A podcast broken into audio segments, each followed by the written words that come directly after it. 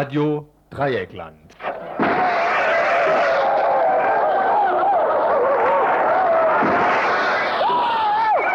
Tagesinfo.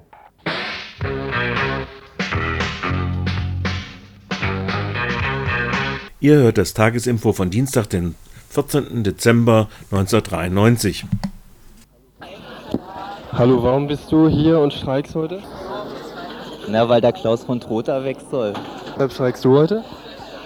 Ähm, weil es mir stinkt, dass die Studienreform nur aus wirtschaftlichen und finanziellen Aspekten durchgeführt werden soll. Ja, gegen die Abschaffung von Studiengebühren und gegen die Studienbeschränkung und ja, für eine Reform in der Uni, für eine Demokratisierung. Weshalb streikst du heute hier? Das ist eine gute Sache. um die Pläne zu kippen mit der Hochschulreform. Weshalb streikst du heute hier? Ich weiß noch gar nicht, ob ich streike.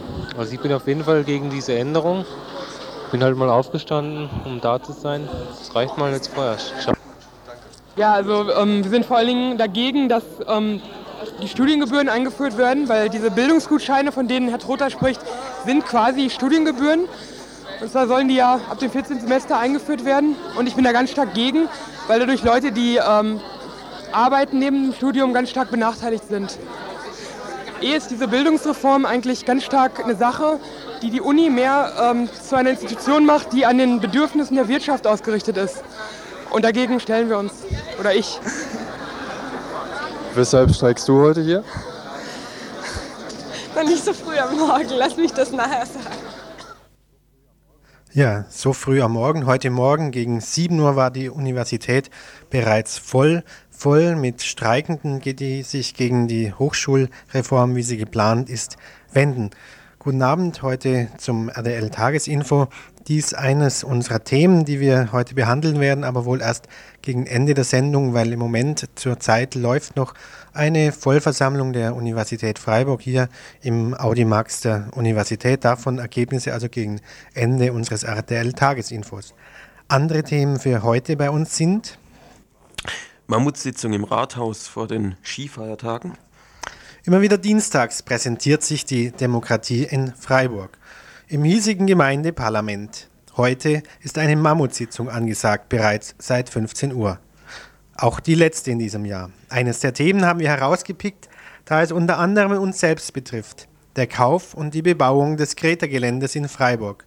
Wir fragten nach bei den Käuferinnen und bald auch EigentümerInnen einer Immobilie im Zentrum Freiburgs. Schluss mit den Prügeln im Kinderzimmer. Kinderschutzbund fordert endgültige Ächtung der elterlichen Gewalt gegen Kinder. Eine Million Kinder werden in der Bundesrepublik jährlich mit Gegenständen geschlagen und dies völlig legal. Und nun soll dies auch noch durch einen künftigen Gesetzesentwurf wieder nicht verboten werden. Der Kinderschutzbund fordert deshalb die Einhaltung der UNO-Kinderkonvention. Wir führten ein Gespräch mit ihrem Vorsitzenden Wilkins. Antimilitarismus aller Orten, auch in den Knast? Wir berichten über Aktionen, die sich gegen eine in Anführungszeichen neue Aufgabe der Bundeswehr wehren. Algerien im Bürgerkrieg? Dies als letzten Beitrag vor der Zusammenfassung der Vollversammlung an der Universität. Eine Vorschau auf eine ausführliche Hintergrundsendung von Radio International im Anschluss an das RDL Tagesinfo gegen 19 Uhr. Ja, und die Telefonnummer hier in Freiburg ist die 31028 0761. Danach gibt es dann noch Veranstaltungshinweise nach dem Bericht von der Uni VV, zu der wir übrigens die Ergebnisse schon haben, die sehr interessant sind, das nur vorweg. Ja, also ihr könnt hier anrufen, euch in die Sendung einklinken, eure Meinung sagen. Ja, erzähl doch gerade noch kurz, ganz kurz die Ergebnisse. Gut, dann will ich sie schnell verraten. Es gibt eigentlich nur zwei Tops. Zum einen, es ist mit einer überwiegenden Mehrheit, es, am Telefon wurde mir gesagt, circa 90 Prozent gegen eine Fortsetzung des Streiks abgestimmt worden. Das ist der eine Top. Der zweite, weitere Top, vielleicht etwas interessanter oder auch vielleicht auch überraschender. Es gab ein Fax von der Uni Kassel, das diskutiert wurde, darin ein Aufruf zu bundesweiten Aktionen, und zwar Aktionen in Form von Blockaden von Verkehrsknotenpunkten. Und äh, dieser Punkt wurde angenommen im Gegensatz zur Fortsetzung des Streikes. Es soll also auch hier in Freiburg solche Blockaden geben. Und äh, am Freitag um 12 Uhr soll wohl sowas in, in, dieser Form hier in Freiburg stattfinden. Genaueres denke ich im Lauf der Sendung. Wir erwarten auch noch einen Gast oder hoffentlich wenigstens einen Anruf von jemandem vom UASTA. Ja, kommen wir noch zu unseren Kurzmeldungen von heute. Zuerst Giftmüll und Plastikschnitzel Return to Sender. Made in Germany ist inzwischen nicht mehr der Inbegriff für begehrenswerte Produkte. Die Regierung von Indonesien hat sich entschlossen, Plastik- und Giftmüll in die Herkunftsländer zurückzuschicken, wozu insbesondere die Bundesrepublik gehört. Kusumat Madja, seines Zeichens Umweltminister, gab eine entsprechende Erklärung ab. Insgesamt handelt es sich um mindestens 16 Container mit gefährlichen Substanzen, wovon vier aus der Bundesrepublik stammen. 77 weitere werden derzeit noch auf ihre Toxizität untersucht. Die indonesische Regierung hatte vorgeschlagen, diesen Müll zu verbrennen, was aber durch verschiedene Umweltschutzorganisationen erfolgreich verhindert wurde. Diese Container wurden durch internationale Schieber ins Land geschmuggelt. Indonesien unterzeichnete die Basler Konvention, welche die Mitgliedsländer daran hindert, Giftmüll sich gegenseitig zuzuspielen. Falls eine Regierung an dem Schmuggel beteiligt war, wird sie vor den Internationalen Gerichtshof gestellt, meinte Kusumajmacha. Außerdem schlug er vor, eine internationale Institution zu etablieren, die die globale Umwelt überwachen sollte. Solch eine Institution solle von den Southeast Asian Nations aufgestellt werden, um die Umsetzung in der Region zu organisieren. Ja, an dieser Stelle sollte normalerweise ein Trenner kommen, aber der liegt nicht vor. Dann kommen wir eben zur nächsten Kurzmeldung. Am morgigen Mittwoch findet im Freiburger Amtsgericht ein Prozess wegen einem, wie es heißt, Verstoß gegen das Versammlungsgesetz statt. Anlass dazu war die Demonstration, viele erinnern sich vielleicht der Roma letzten Sommer hier in Freiburg, die auf ihrem Weg von München, wo sie die KZ-Gedenkstätte Dachau besetzt hatten, nach Straßburg auch in Freiburg Station gemacht hatten. Die Forderung der Roma war und ist ein Bleiberecht, weil sie mit ihrem Marsch von Dachau nach Straßburg durchsetzen wollten. Bei der Demonstration in Freiburg wurde dabei die Fortbewegung einer Straßenbahn um insgesamt 18 Minuten verzögert, was nun der Verantwortlichen der Demonstration als Verstoß gegen das Versammlungsrecht angelastet wird. Bei dem Prozess morgen wird indirekt auch darüber verhandelt werden, inwieweit mittlerweile die Auflagen der Stadt gegenüber Demonstrationen das Versammlungsrecht überzeichnen. Der Prozess er findet statt um 8.15 Uhr im Saal 3 im Freiburger Amtsgericht am Holzmarkt und es sollen möglichst viele Leute kommen.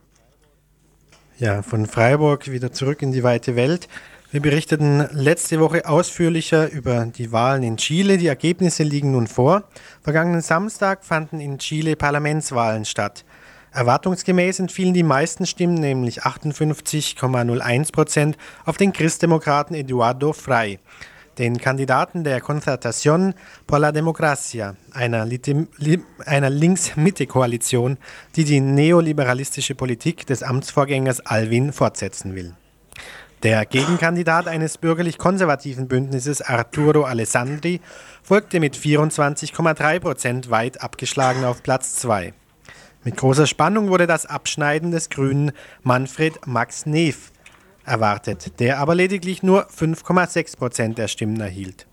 Ebenfalls weit abgeschlagen José Pinera, das Hätschelkind des Ex-Diktators und nach wie vor Armeechefs Pinochet mit 6,3 Prozent. Wie auch der Priester Eugenio Pizarro, der sich für die kommunistische Partei unterstützt von der Bewegung der revolutionären Linken MIR aufstellen ließ. Ganze 4,7 Prozent konnte Pizarro auf sich vereinigen. Frei wird sein Amt am 11. März nach Ablauf der Amtszeit Alwins antreten. Im Kongress wird sich wenig ändern. Die 18 Senatssitze werden zur Hälfte von der herrschenden Konzertation, die andere Hälfte von der Rechten eingenommen. Entsprechend sieht es auch im 120-sitzigen Unterhaus aus. Dies bedeutet, dass der Ex-Diktator Pinochet auch weiterhin mitsprechen kann und eine Aufarbeitung der dunklen Epoche Chiles in fernere Zukunft verschoben werden muss. In Hamburg sind seit Samstag 60 Flüchtlinge in einen Hungerstreik getreten. Untergebracht sind sie auf sogenannten Wohnschiffen in Hamburg-Neumühlen. Der Hungerstreik findet in der Kantine der Schiffe statt, die unter der Hoheit der Ausländerbehörde ist.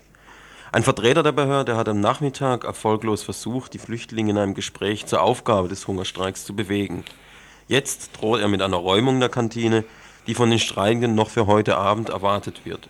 Es wird nämlich befürchtet, dass die Polizei, die zurzeit in der Stadt gegen eine Demonstration zur Studienreform eingesetzt wird, im Anschluss daran die Räumung vollzieht.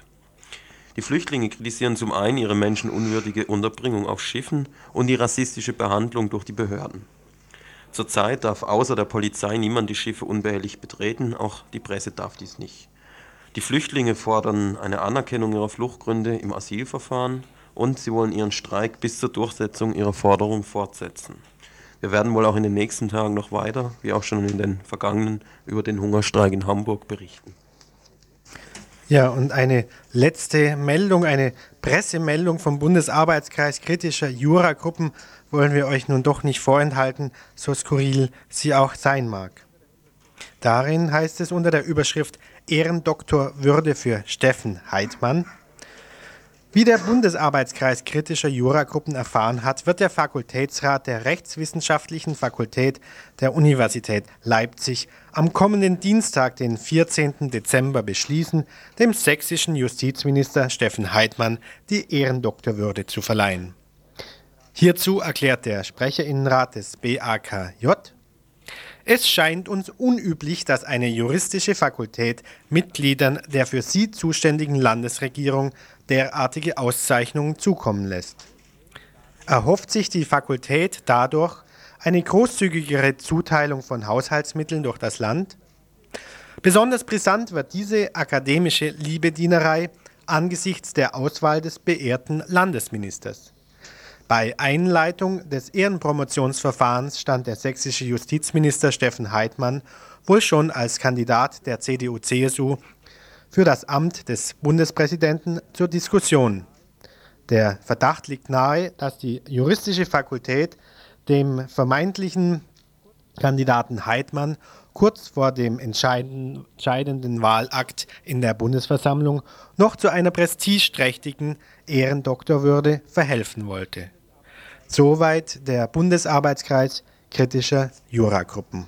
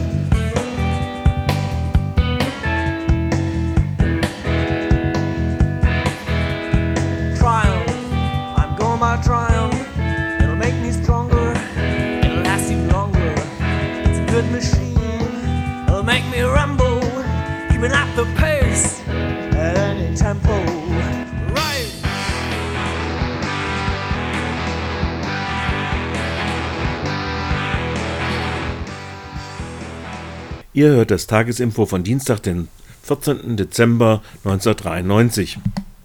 Bevor die Mitglieder des Gemeinderats in die endjährliche Ära des Christmas Business entlassen werden, stellte das Gremium heute noch einmal die Weichen für einige mitunter recht lukrative Projekte. Neben der Verabschiedung der beiden Betonhäubchen am Bahnhof, die den größten Freiburger Umstrukturierungsplatz am Bahnhof garnieren sollen, wird es um das Finanz- und Vermarktungsmodell des neuen Stadtteiles Rieselfeld gehen. Angelehnt an das obige Modell von des Stadtteils Rieselfeld soll auch ein neuer Stadtteil auf dem Vauban-Gelände entstehen. Geplant ist ein Verkauf des Geländes an private Investoren, wie bereits beim Rieselfeld, was bei der Lage der Vauban-Kaserne kaum zu einem Bau von Sozialwohnungen führen wird, sondern eher zu einem lukrativen Wohn- und vor allem Gewerbegebiet.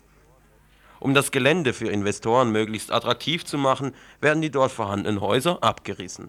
Einige von ihnen sind erst vor kurzem für das Abschiebelager in der Vauban-Kaserne für 11 Millionen renoviert worden. Aber die alte Bausubstanz ist für Investoren unattraktiv und hinderlich. Vermutlich wird die ganze Fläche neben den Susi- und Studentenwerksgebäuden unter die Bagger kommen. Daneben wird es um die Erweiterung der Deponie Eichelbuck einschließlich der biologisch-mechanischen Abfallbehandlungsanlage heute im Gemeinderat gehen. Ein Punkt, der bereits mit einer 28 zu 18 Mehrheit beschlossen wurde, ist der Zuschlag für die Greta Ost GmbH zum Kauf der Gießereihalle hier im Grün. Ja, und was sich hinter dieser Greta Ost GmbH verbirgt, das fragten wir heute Nachmittag Stefan und Michaela vom Projekt Greta Ost. Sind die nun am Ende ihrer Ziele angelangt? Wir haben erstmal eine wichtige Etappe dann hinter uns gebracht. Es ist noch nicht der endgültige Vertragsabschluss. Das sind nur die Eckpfeiler, die Daten, also die Einzelheiten müssen noch ausgehandelt werden, samt Vertragstext und dem Kleingedruckten. Und es wird noch einige Monate dauern. Und dann wird erst beim Notar der Vertrag geschlossen, dann ist Eigentumsübergang. Der Eigentumsübergang äh, wird oder soll es geben von der Stadt Freiburg an die Greta Ost GmbH. Das ist nun eine ganz neue Konstruktion. Werden die Kretas jetzt äh, zu Kapitalgesellschaftern plötzlich? Viel schlimmer, das Syndikat steckt dahinter. Also, das musst du mal genauer erklären. Äh, es dreht sich um Folgendes. Normalerweise machen so Projekte halt einen Verein, der dann auch Projektträger wird. Also unser Verein Greta Ost hätte auch Eigentümerin, Eigentümer werden können. Wir machen das nicht. Wir verwalten das Eigentum in einer neuen Form und zwar mit zwei Vereinen mit unterschiedlichen Aufgaben und Rechten und die selbstständig sind mit diesen beiden Vereinen wird das Eigentum verwaltet. Einer ist nach wie vor der Projektverein Greta Ost, in dem sind halt alle Mietparteien, da werden die Entscheidungen auf der Projektversammlung getroffen.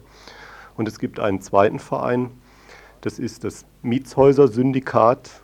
Das hieß bis vor einigen Monaten hieß es noch Mietshäuser Selbstorganisation, das haben wir umbenannt. Und dieser Verein besteht im Wesentlichen aus Leuten oder soll aus Leuten bestehen, die gerade nicht Mitglieder des Projektes sind. Und dieser Verein hat eine gewisse Sicherungsfunktion, was die sowas betrifft wie mit dem Schlagwort Vermarktung von Immobilien. Der soll dort eine Sperre errichten. Also für Leute, die jetzt nicht so im Vereinsrecht oder Verwaltungsrecht firm sind, was ist denn jetzt der Vorteil der Konstruktion? Was soll damit bewirkt werden genau?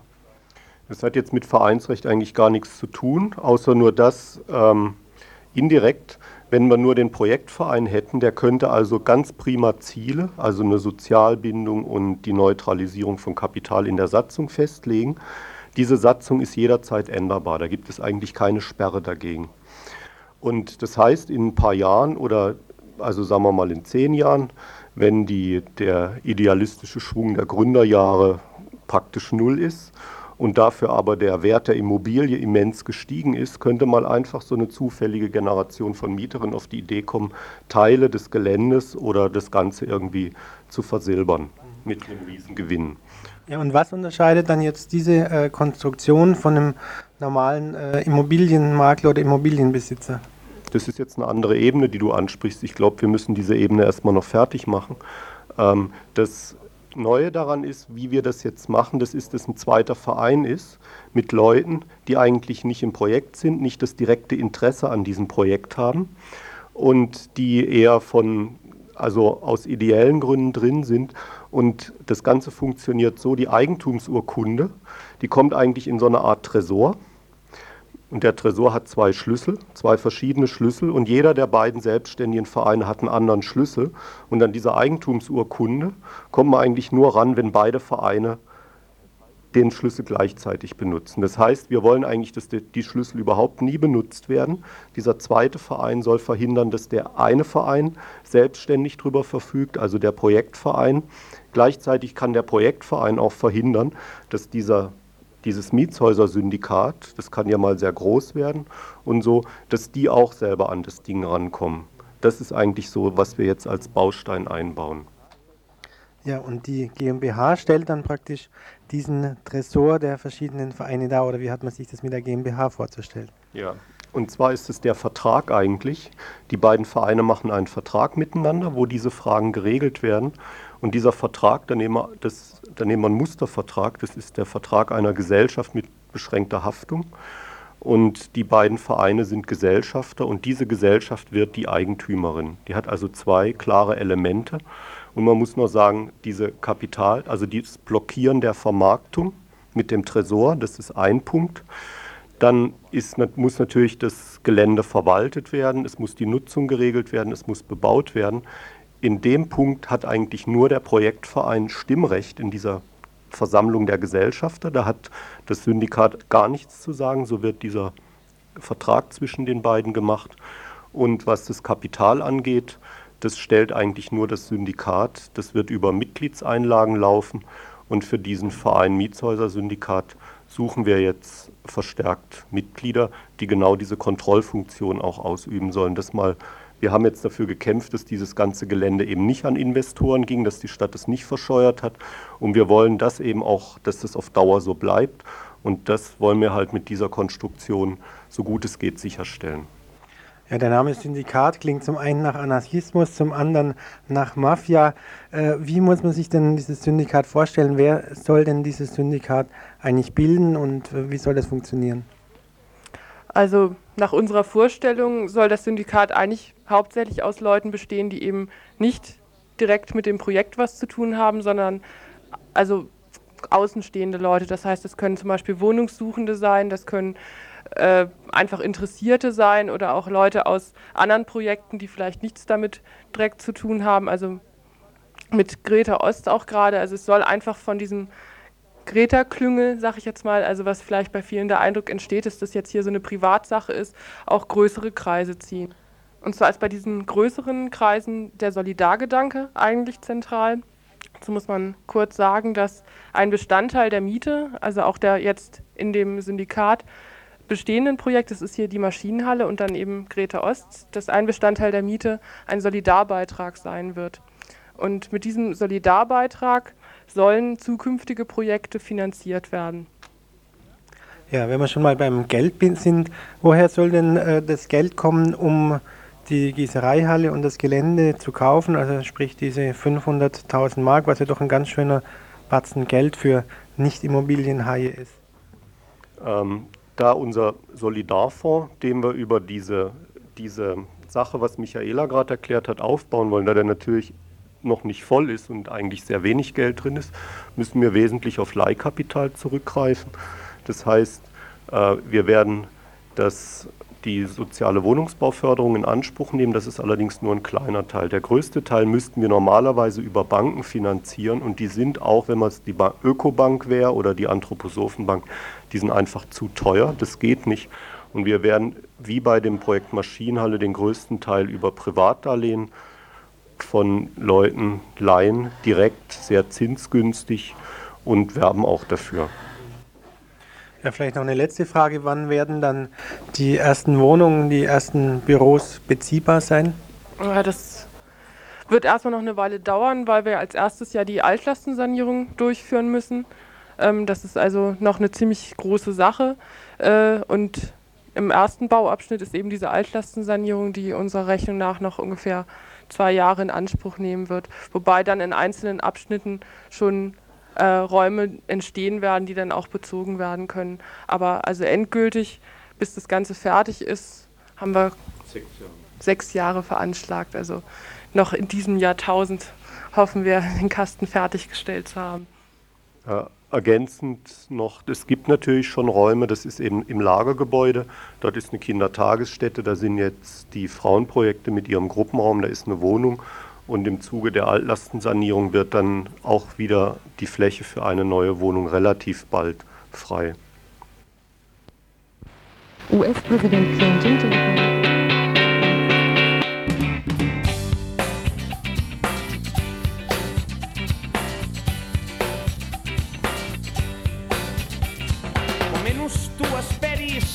estarà xeruant amb atzuis a la piorxa brillants com a diamants. I és que encara no era net ja tenia els colzos gastats.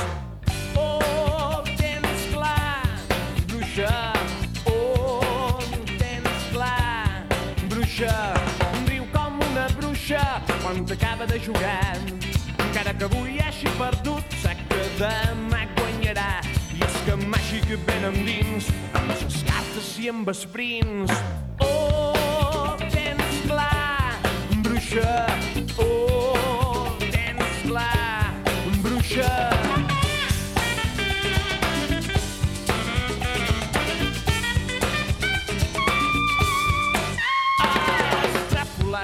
bota per demanar-li a sa lluna quan estigui acabat no em deixis que màgic, màgiques, encara que no tingui doblers. Oh, tens clar, bruixa,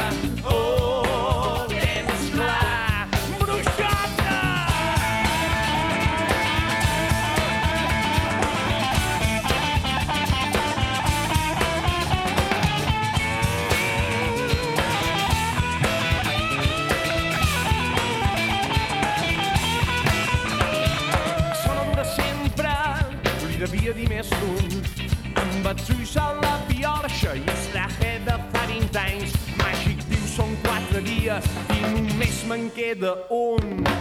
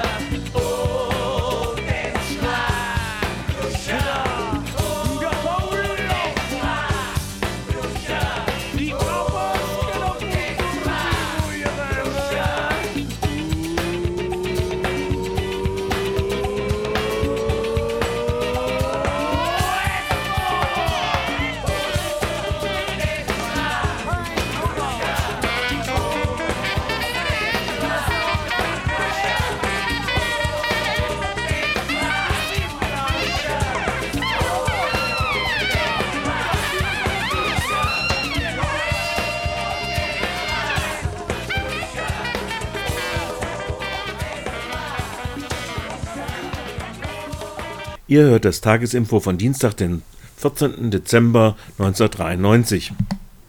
Ein trauriges Kapitel bundesdeutscher Wirklichkeit wird gerne unter den Teppich gekehrt. Die legale Misshandlung von Kindern im Elternhaus. Auch Strafe und Prügel genannt. Denn obwohl die Bundesrepublik wie 100 andere, 160 andere Unterzeichnerstaaten die Kinderkonvention zum Schutze der Kinder unterzeichnete, ist die Gewaltanwendung gegen Kinder, das Prügeln von Kindern unterhalb der Schwelle der Misshandlung in Deutschland weiterhin staatlich gestattet. Der Deutsche Kinderschutzbund hat nun eine Kampagne gestartet, um die Misshandlung von Kindern im Elternhaus zu ächten. Warum diese Kampagne immer noch notwendig ist, fragten wir Ihren Vorsitzenden, Herrn Wilken. Nein, das Problem ist, äh, dass viele Leute meinen, äh, man könne ein Kind mit Schlägen zurichten und Eltern meinen, sie hätten auch das Recht dazu, weil es ihr Fleisch und Blut ist, mit dem sie umgehen können, wie sie wollen. Und sie wissen nicht, dass sie dem Kind damit schwer schaden. Denn Kinder, die äh, geprügelt werden, werden mit Prügeln ja nicht pädagogisch auf den richtigen Weg gebracht, sondern sie werden mit dem Mittel der Angst dressiert. Und das hinterlässt beim Kind schwere seelische Spuren. Welche Erfahrungen oder auch welche Zahlen, äh, Statistiken liegen dort dem äh, Kinderschutzbund vor? Also die Erfahrung, wie in Familien erzogen wird, äh, scheint sich zu polarisieren. Es gibt sehr viele Familien, die versuchen, ohne Prügel partnerschaftlich mit den Kindern umzugehen. Und es gibt eine andere Gruppe, äh, die ihre Kinder immer noch meint, mit Schlägen erziehen zu können. Und äh, wir haben mal hochgerechnet, dass in der Bundesrepublik pro Jahr eine Million Kinder von ihren Eltern mit Gegenständen geschlagen werden.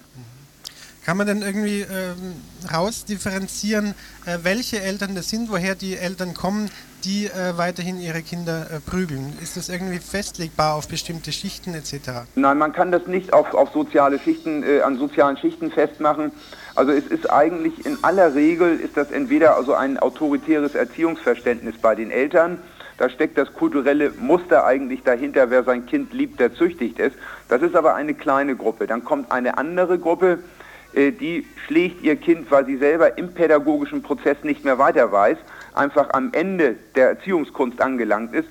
Und es gibt andere, die beschreiben, dass sie eigentlich das Kind gar nichts getan hat, sondern sie selber unter Spannung stehen und gereizt sind, wo also die Schläge auch gar nicht damit begründet werden, dass das Kind irgendetwas Schreckliches gemacht hat, sondern wo es einfach die Gereiztheit der Eltern ist, die abreagiert wird. Und da sind wir bei einem wesentlichen Problem. Das ist also Stress, wirtschaftliche und soziale Probleme in der Gesellschaft, die wirken sich dann erheblich auf das Familienleben aus. Ja, wo findet das denn nun äh, statt in der Familie? Weil auf der Straße sieht man das sicherlich äh, nicht mehr in, in, dem Maße, wie das vielleicht auch früher der Fall war. Und wie kann man daher dagegen vorgehen, weil ja das doch von vielen als Privatangelegenheit gesehen ja. wird? Ja, also wir, wir fordern einmal vom Gesetzgeber, dass er ins bürgerliche Gesetzbuch ganz ausdrücklich aufnimmt, dass Kinder gewaltfrei und nicht mit Schlägen zu erziehen sind. Das soll ins bürgerliche Gesetzbuch, weil wir nicht wollen, dass Eltern bestraft werden. Aber dann hat der Gesetzgeber an einer Stelle deutlich gemacht, in Deutschland werden gefälligst keine Kinder mehr geschlagen. Denn heute ist es ja so, dass jeder, der sein Kind schlägt, darauf, sich darauf berufen kann, dass der Gesetzgeber es ihm erlaubt. So, und wenn es dann auf dem Papier des Gesetzes steht, dann hat sich die Realität überhaupt noch nicht geändert. Deshalb müssen parallel dazu Informationen, Beratung, Hilfe, Hinweise für Eltern gegeben werden, wie man denn ohne Gewalt und besser erziehen kann. Warum gerade der Appell äh, jetzt und was erwarten Sie sich äh, jetzt bei der Bundesregierung und ein Jahr oder ein knappes Jahr vor den nächsten Wahlen von der jetzigen Bundesregierung? Also die Bundesregierung hat auf unsere ganz langjährige Forderung, diese Forderung, die äh, strapazieren wir ja schon seit, also ich weiß nicht, 20 Jahren, jetzt reagiert, indem sie einen Regierungsentwurf vorgelegt hat für ein Misshandlungsverbotsgesetz. Und dieses wird jetzt demnächst in die parlamentarischen Beratungen kommen. Nur was die Regierung vorgelegt hat, geht uns überhaupt nicht weit genug und wird weiterhin Schläge in der Familie zulassen. Und deshalb haben wir, sind wir jetzt noch mal sehr laut geworden. Nun fordert ja eine UN-Konvention, der auch die Bundesrepublik beigetreten ist, schon seit langem den Schutz der Kinder vor jeder jeglicher körperlicher, seelischer und auch geistiger Gewaltanwendung.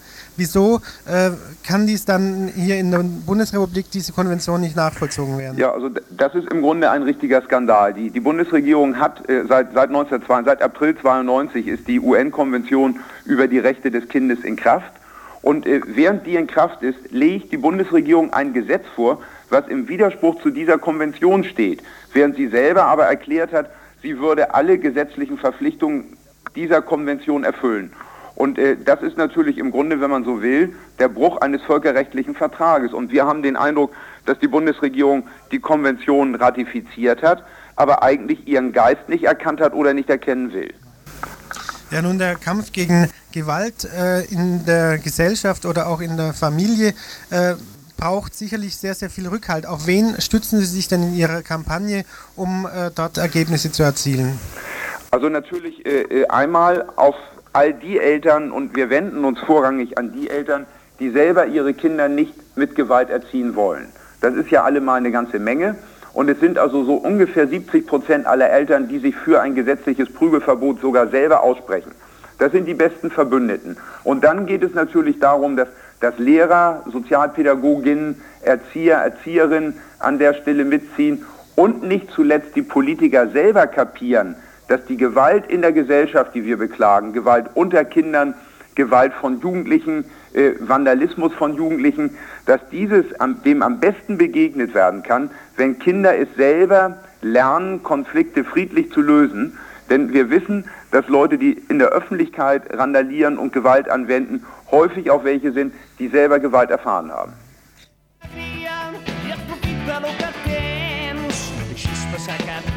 sense veure el blau del cel camí creuat d'estols nit ben plena de cadells només queda il·lusió i ja passar un altre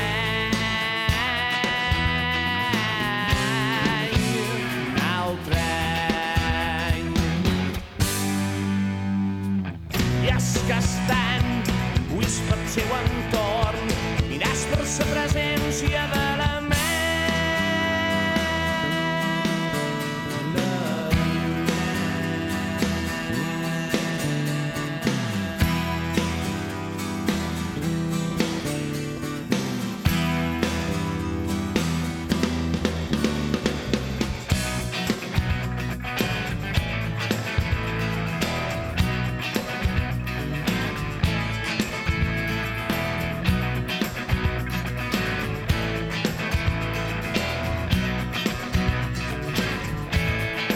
Ihr hört das Tagesinfo von Dienstag, den 14. Dezember 1993.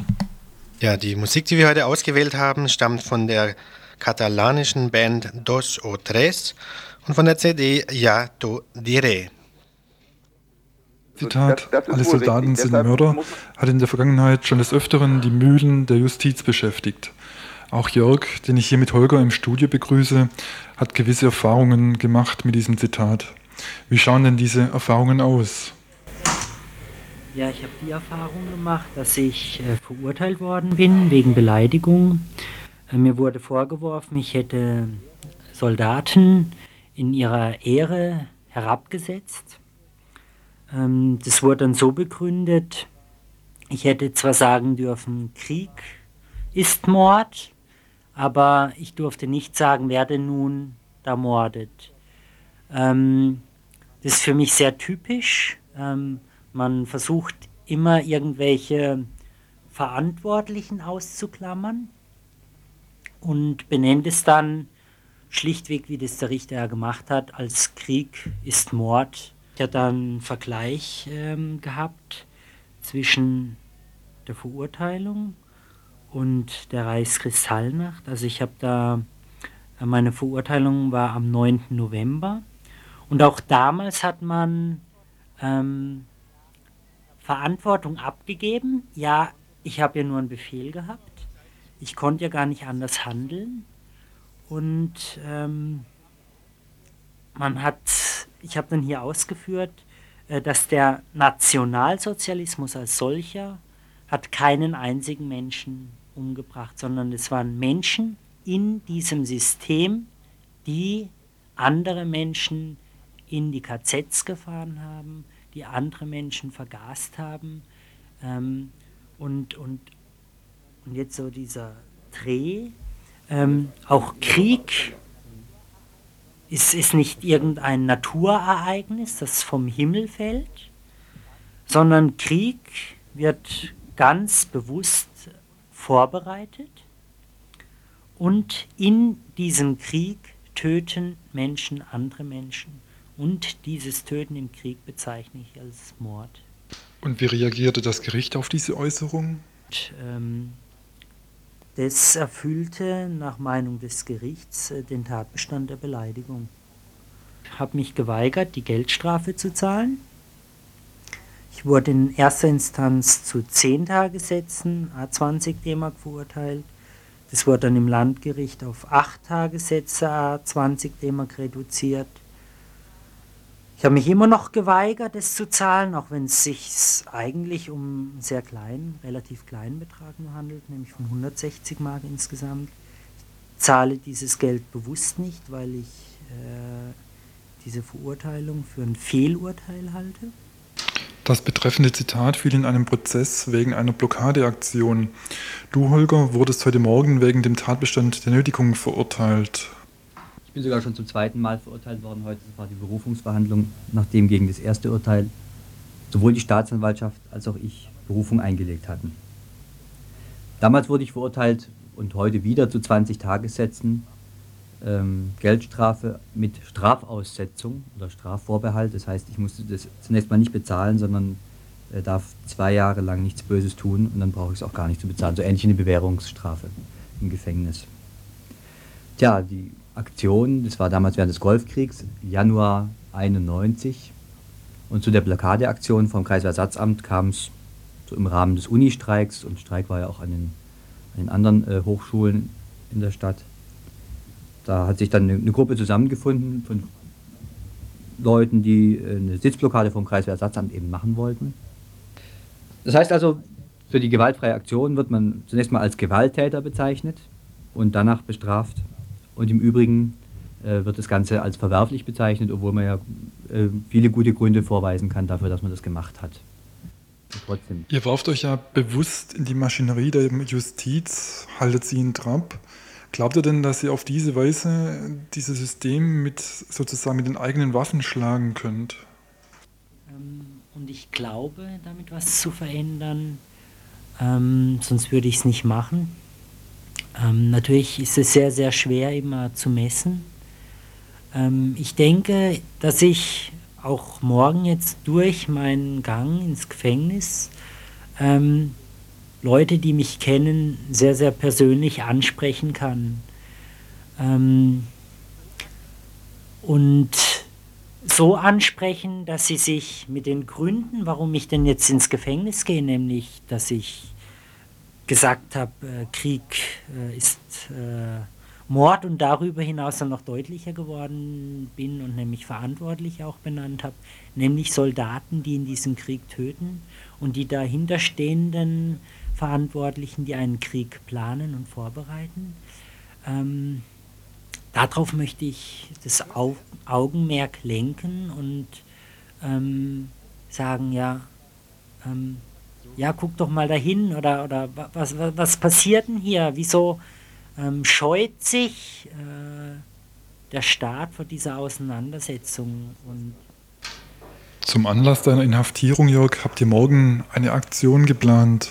wir werden morgen eben jetzt gemeinsam nach Lörrach radeln.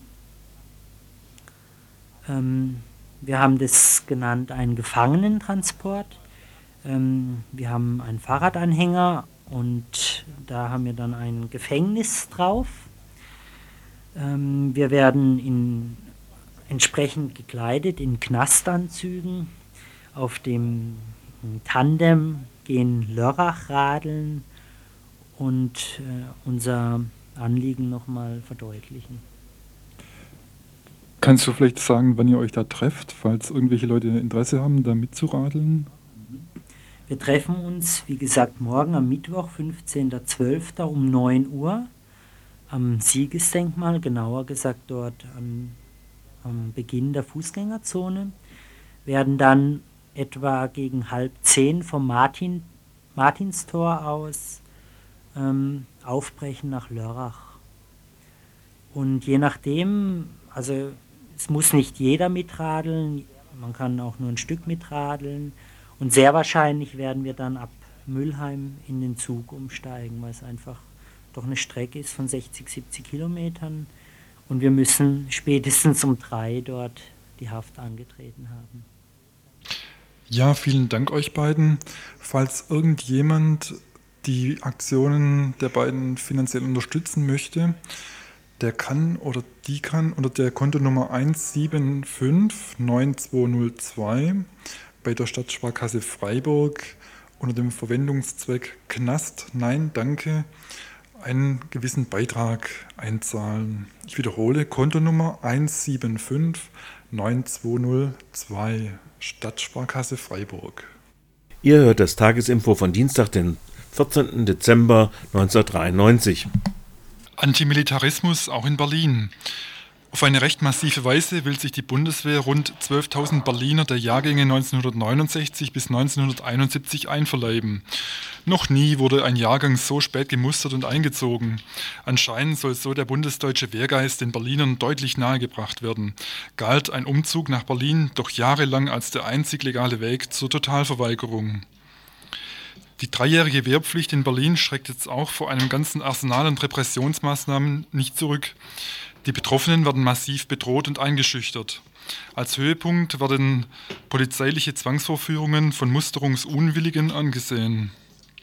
Hintergrund für das Vorgehen ist die Tatsache, dass ein hoher Anteil der Wehrpflichtigen nicht bereit dazu ist, mit den Militärs zu kooperieren. So gehen je Quartal rund 400 in den Untergrund, von denen aufgrund massiver Interventionen der Kampagne gegen Wehrpflicht, Zwangsdienste und Militär nur noch etwa 32 weiterhin verfolgt werden. Sogar die 32- bis 45-Jährigen werden zum Teil weiter angeschrieben aufgrund ihrer vor Jahrzehnten gestellten Kriegsdienstverweigerungsanträge. Die betroffenen Jahrgänge reagierten mit massenhafter Musterungsverweigerung. So waren in diesem Sommer 40 Prozent des Jahrganges 1969 nicht zur Musterung erschienen, musste der Leiter des Kreiswehrersatzamtes Power zugeben. Auch der Anteil der Totalverweigerer, die sowohl den Kriegsdienst als auch den Zivildienst ablehnen, ist ständig am Steigen. Allein in Berlin werden rund 100 Totalverweigerer von den Feldjägern gesucht.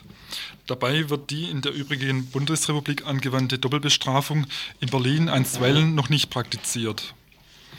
Das Ziel dieser massiven Einberufung durch die Bundeswehr kann an der künftigen Beteiligung Deutschlands an der neuen Weltordnung, die wegen extraterritorialer Kampfeinsätze auch langfristig an einem Soldatennachschub interessiert ist, wenn mit einer gewissen Verlustrate gerechnet werden muss.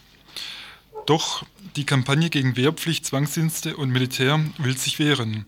Am kommenden Samstag ist eine Großdemonstration mit Kundgebung und Überraschung geplant. Außerdem wird eine Massenpetition des Jahrgangs 1969 in den Deutschen Bundestag eingereicht und es wird über den Stand der Musterungsboykottbewegung berichtet.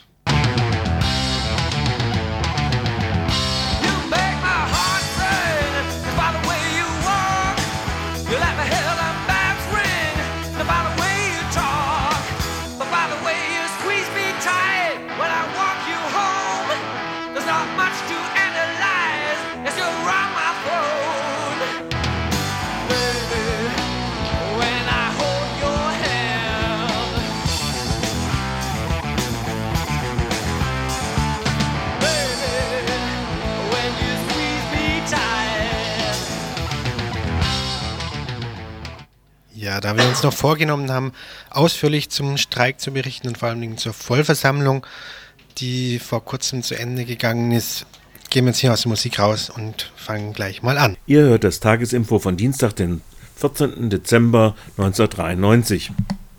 Ja, ich will kurz, ganz kurz äh, erzählen ein bisschen vom Streik. Ich war eigentlich seit heute Morgen dabei. Heute Morgen um sieben teilte sich das Ganze so in drei Gruppen von Leute auf. Da waren zum einen Leute, die sich einfach informieren wollten. Dann waren Leute da, die ziemlich gut informiert waren und Interesse hatten, eigene Positionen detaillierter auszuarbeiten. Und dann gab es eine dritte Gruppe von Leuten, die in ihre Seminare wollten und eigentlich überhaupt keinen Bock auf Streik hatten.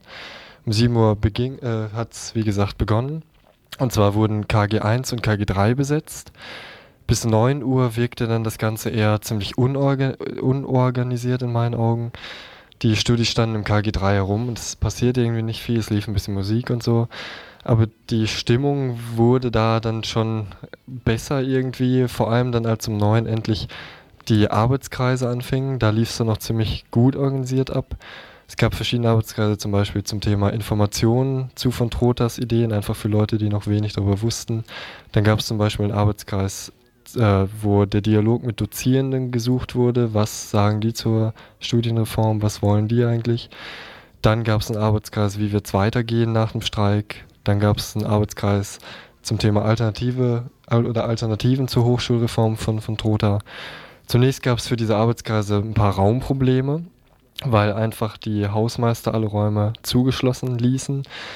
Das führt dann dazu, dass die Gruppen sich teilweise in Fluren zusammensetzen. Teilweise ging man auch in irgendwelche Vorlesungen, die leider doch stattfanden, zum Beispiel in einer Jura-Vorlesung, die dann kurzerhand beendet wurde. Ja, und ich komme jetzt eben gerade von der Vollversammlung, die heute Abend von 16 bis kurz nach 18 Uhr stattfand. Da war das Audi Max wirklich randvoll. Vor den Türen standen sogar noch Leute. Das fing damit an, dass ein paar Grußworte genannt wurden, ein paar Berichte vom Tage gesagt wurden und dann ging es zur Grundsatzabstimmung über. Da war natürlich das Hauptthema, wird der Streik weitergeführt, ja oder nein? Da gab es nach mehreren äh, Redebeiträgen ein eindeutiges Votum für Nein, also für ein Ende des Streiks. Dann wurde des Weiteren beschlossen, das Ganze geht zurück auf einen Fax aus Kassel, die für Freitag eine bundesweite Blockade der Studis an Verkehrsknotenpunkten in Städten äh, vorgeschlagen haben. Äh, und dies wurde abgestimmt und da wurde beschlossen, dass am Freitag um 11.30 Uhr ein Treffen im Uni-Innenhof sein soll und dass man dann gemeinsam an einen Verkehrsknotenpunkt, der noch zu benennen ist, gehen will und da auch eine Blockade äh, starten möchte. Und was auch noch zu erwähnen ist, ist einfach vielleicht, dass für nächsten Dienstag von 12 bis 14 Uhr erneut nochmal eine Vollversammlung einberufen wurde. Gut, ich danke dir. Du bist jetzt auch schon seit 7 Uhr auf dem Bein, dass du nochmal zu uns ins Studio gekommen bist. Wir haben jetzt am Telefon einen Vertreter des UASTA. Kannst du mich hören? Ja, ich kann dich sehr gut hören. Ja, ähm, die beiden Beschlüsse wurden gerade genannt. Einerseits Nichtfortsetzung des Streiks, andererseits diese Sache mit den Verkehrsblockaden. Wie, wie steht denn ihr zu den beiden Beschlüssen? Also ich würde sagen, dass die, die Stimmung im UASA, wir haben natürlich kurz davor auch darüber geredet, ähm, wie kann es weitergehen, ähm, auch sehr unterschiedlich war. Also wir waren für eine Weiterführung des Streiks, das hat sich so herausgebildet, ähm, unter bestimmten Voraussetzungen, nämlich auch ein Streik ähm, weiterzumachen, der ähm, auch laufen kann. Und ich meine, also das ist jetzt eher persönlich, ähm, dass es eben wie heute nicht mehr möglich wäre. Ich meine, ähm, der, der, Reporter war ja eben, wie gesagt, auch äh, früh morgens auf und die Leute haben sich wirklich einen Arsch aufgerissen, auf gut Deutsch, und äh, sind heute Abend alle völlig fertig. Und es äh, kam ja sehr gut an, also hat breite Resonanz gefunden, aber dass da Leute jetzt aktiv diesen Streik weiterführen in, in eben dieser Form einer Blockade, ähm, wäre wahrscheinlich, und das meine ich jetzt, äh, nicht so durchführbar gewesen. Was für uns eine Überlegung war, eben äh, einfach äh, Seminarräume zu suchen und da die inhaltliche Arbeit der Arbeitskreise weiterzumachen und sich da Platz zu schaffen und, und Freiräume zu schaffen.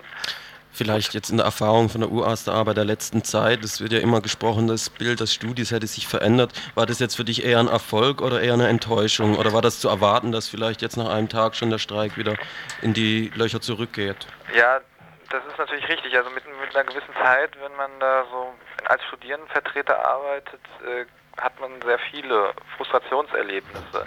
Deswegen war für mich der heutige Tag absolut ein Erfolg. Also ich habe nicht mit so einer Resonanz gerechnet. Ähm, ich war wirklich heute Morgen völlig begeistert, wie das läuft, auch wenn es ein bisschen chaotisch zwischendurch abging, aber also wirklich völliger Enthusiasmus.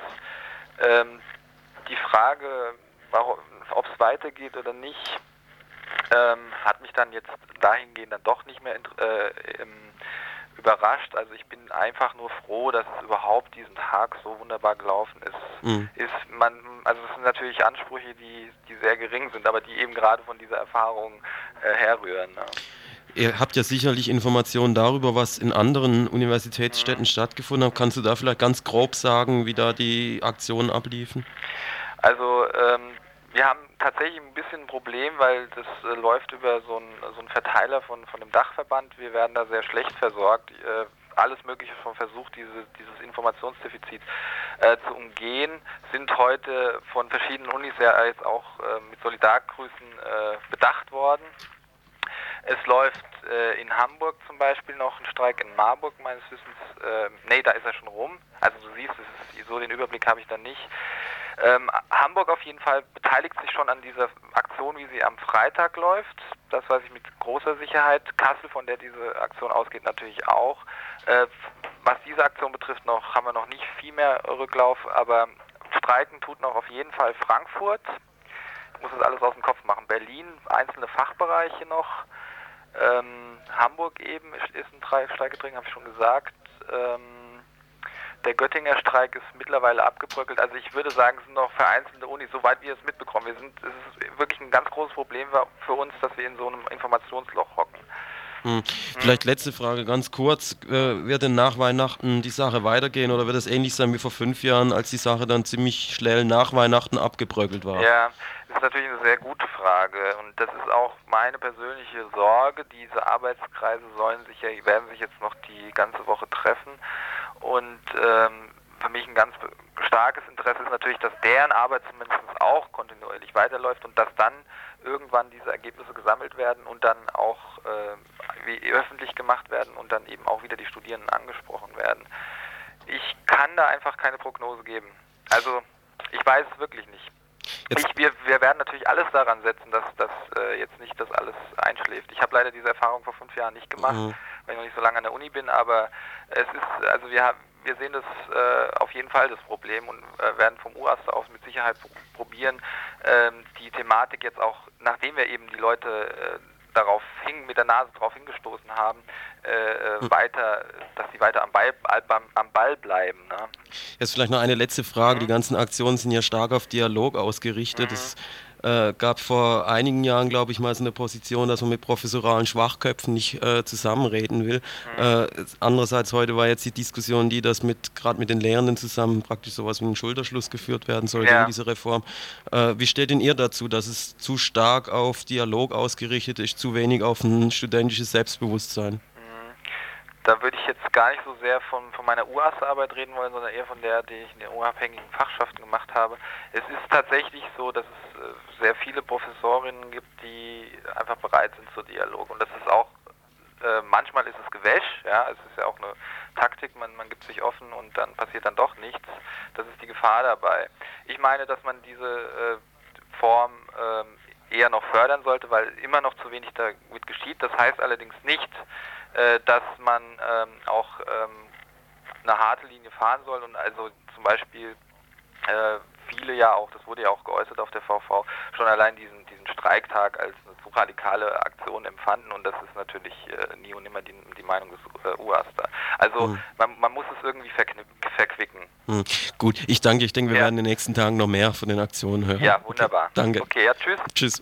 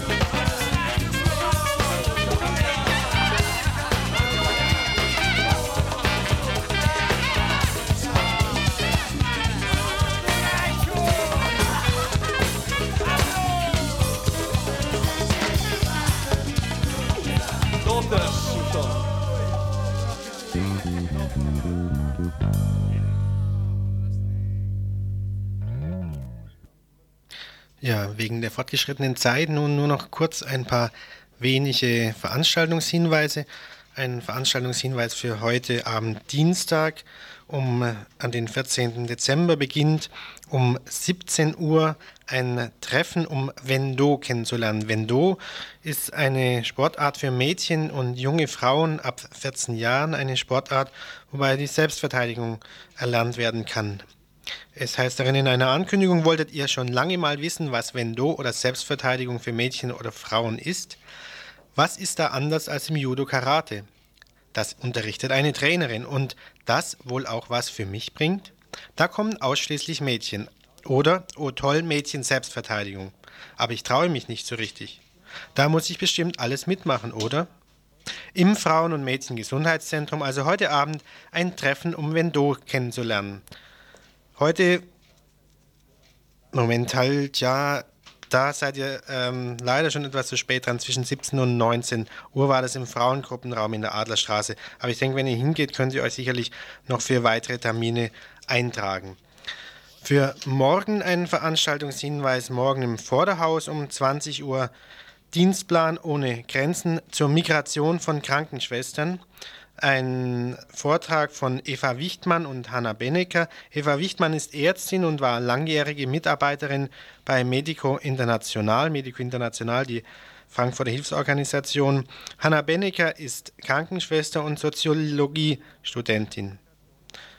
Erzählt werden soll also zur Migration von Krankenschwestern morgen Abend um 20 Uhr im Vorderhaus. Außerdem auch noch morgen Mittwoch um 20 Uhr im Institut Français ein Vortrag von Professor Serge Bernstein, Le Gaullisme dans la France contemporaine.